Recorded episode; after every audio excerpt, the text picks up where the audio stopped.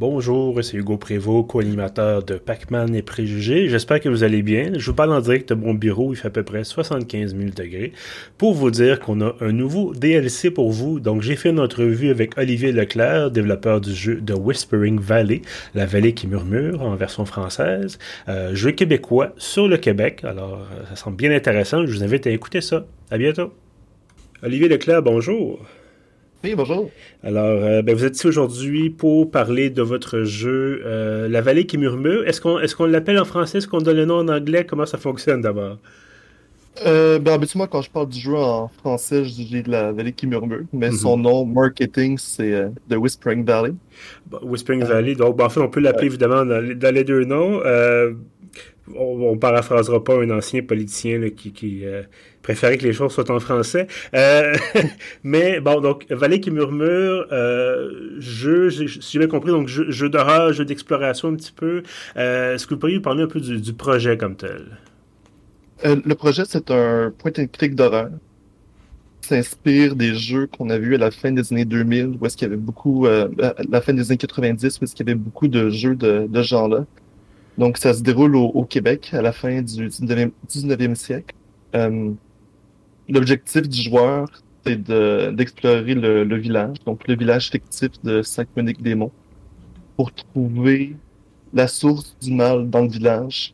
Euh, donc le joueur se prend est dans la peau d'un curé qui, euh, après avoir reçu une lettre de son ami, un autre curé, le curé de Saint-Monique-des-Monts, décide d'enquêter.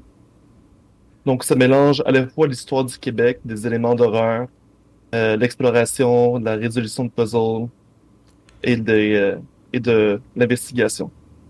Et donc, depuis quelques jours maintenant, vous faites un peu la, la tournée des médias pour présenter votre projet, euh, notamment oui. parce qu'effectivement, il se produit beaucoup de jeux au Québec, mais peu de jeux qui parlent du Québec. Euh, oui. Et là, à ce moment-là, est-ce que vous, est-ce que vous aviez déjà l'idée ou vous avez dit bon ben il y a un marché à occuper, il y a une niche à occuper, j'y vais, je, je, je, j'occupe l'espace? Ah, ça fait longtemps que je m'étais fait la réflexion que les Québécois n'étaient pas représentés à l'écran. Euh, je peux compter sur les doigts de ma main le, nom le nombre de fois où est-ce que je me suis vu à l'écran dans un jeu vidéo. Mm -hmm. Donc, déjà avec cette réflexion-là, j'avais déjà un désir de me représenter, de, de nous Euh, mais c'est aussi un désir de, parler du Québec. Donc, je trouve qu'au Québec, on se connaît très mal en tant que peuple on connaît mal notre ton, on connaît mal notre architecture. Euh, donc, le but du jeu, il y a un but éducatif aussi derrière tout ça, c'est euh, de parler du Québec aux Québécois, mais aussi d'en parler au reste du monde pour mieux faire connaître le Québec à l'extérieur de notre frontière.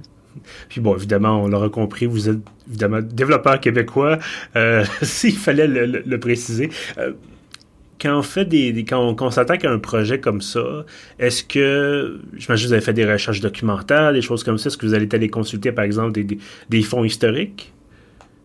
Euh, Oui, mais en fait, je me suis rendu compte très rapidement que Internet n'est pas une source en ce qui a trait à la culture, à l'histoire et à l'identité québécoise.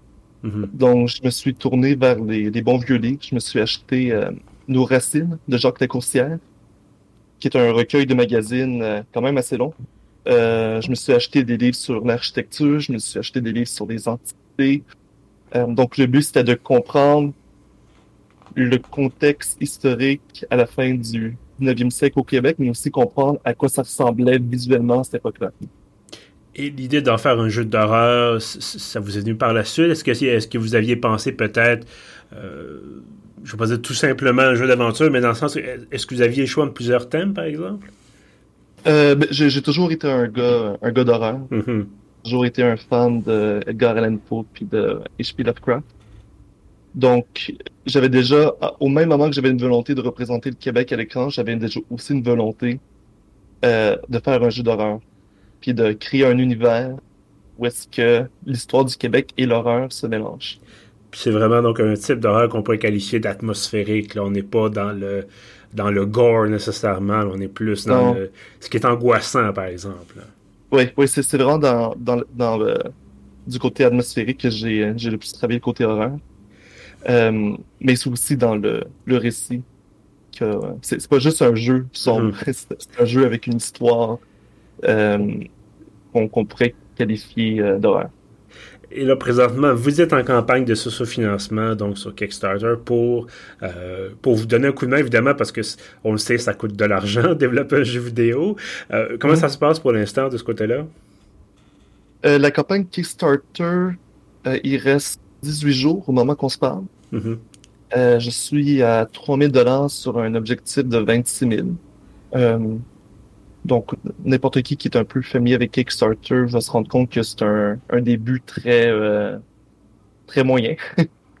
euh, par contre, ça va pas être la dernière campagne de financement que, que je vais faire. Mm-hmm. L'objectif en ce moment, c'est de ramasser de l'argent, mais c'est aussi de parler du jeu. Mm-hmm. euh, et de, de faire connaître le jeu pour préparer d'autres campagnes de financement qui, euh, qui vont suivre est-ce qu'il y a eu des discussions peut-être avec des, éditeurs, avec euh, parce qu'évidemment c'est pas les noms qui manquent au Québec non plus, pas nécessairement les, très très grands, mais il y a quand même plusieurs, euh, je vais pas dire maisons d'édition parce que ça c'est plus du côté de, l'écriture, mm-hmm. mais il y a plusieurs éditeurs québécois ou en tout cas internationaux établis au Québec qui pourraient être intéressés peut-être par euh, par votre projet. oui, je suis en discussion avec différents éditeurs en ce moment même. Et côté, bon, réaction des gens, parce que, bon, c'est peut-être une chose de, que les gens contribuent financièrement, mais euh, vous parliez de rayonnement là, quelques instants. Ce, ce côté-là, est-ce que vous trouvez que la, la, la, réaction des gens est intéressante, le rayonnement est bon? Je crois que oui. Euh, ce que j'ai vu en ce moment, c'est seulement euh, une, une, infime partie de ce que je vais voir à la sortie du jeu. Mm-hmm. parce qu'il y a une démo de disponible, donc il y a quelques joueurs qui ont qui ont en fait des, vidéos. Euh, ce, que, je trouve intéressant, c'est qu'il y a une curiosité par rapport au Québec dans le reste de l'Amérique. Peut-être qu'on le sent pas vraiment chez nous, mais il y en a une. Euh, il suffit d'aller au Vermont ou euh, dans le Rhode Island pour constater l'enthousiasme des gens quand on parle français. Donc, il y a un intérêt par rapport au Québec pour le reste du continent. Euh, et je crois qu'il y a beaucoup de personnes qui trouvent ça intéressant de le voir dans un jeu vidéo. Parce qu'encore là, comme, comme, je, disais, notre histoire est méconnue à la fois par les Québécois puis par les, les non-Québécois. Mm-hmm. euh, donc, je, je crois qu'il y a beaucoup de chemin à faire euh, à ce niveau-là. Mais je suis content de voir qu'il y a un enthousiasme. Vous aviez mentionné la langue française. Effectivement, j'avais vu passer que le jeu va être doublé en français québécois, donc avec des gens d'ici. Mhm. euh, est-ce que c'est, est-ce que ça va être la langue en fait par défaut ou ça va être une des options de, de, de langue dans le jeu? Ça va être la, la seule langue du jeu. Le jeu va être traduit en anglais à la sortie. D'accord. Donc sous-titré à ce moment-là en anglais. Avec des sous-titres. Parfait. Ben, écoutez, l'objectif, l'objectif, c'est de célébrer notre langue donc, je me voyais mal le faire en offrant la possibilité aux joueurs de le mettre le jeu en, anglais. Ben oui, effectivement, vu comme ça. Euh, côté sortie, est-ce que vous avez un objectif précis en tête ou est-ce que vous dites, bon, ben, quand ça va être terminé, on y va puis on, se lance? Euh, ouais, quand ça va être terminé, ça va, le jeu va sortir. L'objectif en ce moment, c'est fin 2021, mais mm-hmm. ça va passer en 2022 à peu près, certainement. D'accord. Puis bon, effectivement, on aime mieux. Euh, on préfère quand c'est complet plutôt que de lancer un jeu, évidemment, qui est, qui est incomplet, puis que là, les gens sont un peu coincés en disant Bon, j'ai payé pour ça, puis c'est pas une expérience particulièrement euh, agréable. Ouais, c'est pas le fun pour les joueurs, puis c'est pas le fun pour les développeurs non plus quand, quand ça arrive. Donc j'ai profité du fait que je suis indépendant mm-hmm. pour sortir le jeu dans un état qui, euh, qui me rend confortable. Parlant, de, parlant de jeux indépendants, puis bon, parlant de, de jeux au Québec, est-ce que euh, bon, j'imagine que ça fait un certain temps déjà vous planchez sur ce projet-là. Est-ce que, est, que la pandémie a changé quelque chose pour vous? Euh, non, mais le développement a commencé en octobre 2019. Mm-hmm. En octobre 2019, j'ai commencé à, rédiger l'histoire et à faire le, design du jeu. Et j'ai commencé le développement au mois de février, donc au moment que la pandémie a frappé. Mm-hmm. Euh, donc, au final, ça a été une excuse pour vraiment m'immerger dans mon travail, euh, sans, euh, sans distraction. Euh, donc, non, ça n'a pas changé. Mais si ça a changé quelque chose, ça a plutôt été positif de mon côté en termes de, de travail. D'accord. Donc, euh, The, Whispering Valley, mon Dieu, pardon, je vais essayer de prononcer ça correctement. Euh, The Whispering Valley ou La Vallée qui murmure. Donc, c'est, euh, ben, en fait, démo, vous le disiez, une version de démonstration disponible en ce moment sur Steam. éventuellement, donc, date de sortie, bon, pour l'instant 2021, mais vous le disiez, fort probablement 2022. On va garder, bien sûr, un œil là-dessus. merci beaucoup d'avoir été avec nous aujourd'hui. Oui, merci à toi. À vous. Puis, oh, écoutez, il n'y a pas de problème. Euh, peut-être une toute, toute, dernière question terminant. Bon, là, pour l'instant, effectivement, c'est sur Steam. Est-ce qu'il y a des. Éventuellement, ça pourrait être, par exemple, sur Epic Games ou ailleurs? Euh, en ce moment, je me concentre sur une sortie Windows sur Steam. Mm-hmm. Éventuellement, je vais explorer le Epic Games, euh, mais aussi les, une sortie sur les différentes consoles, dont la Switch qui m'intéresse. mais pour la sortie, ça va être Windows. Steam. C'est parfait. Ben écoutez, merci encore d'avoir été avec nous aujourd'hui. Oui, pas vraiment. Au revoir.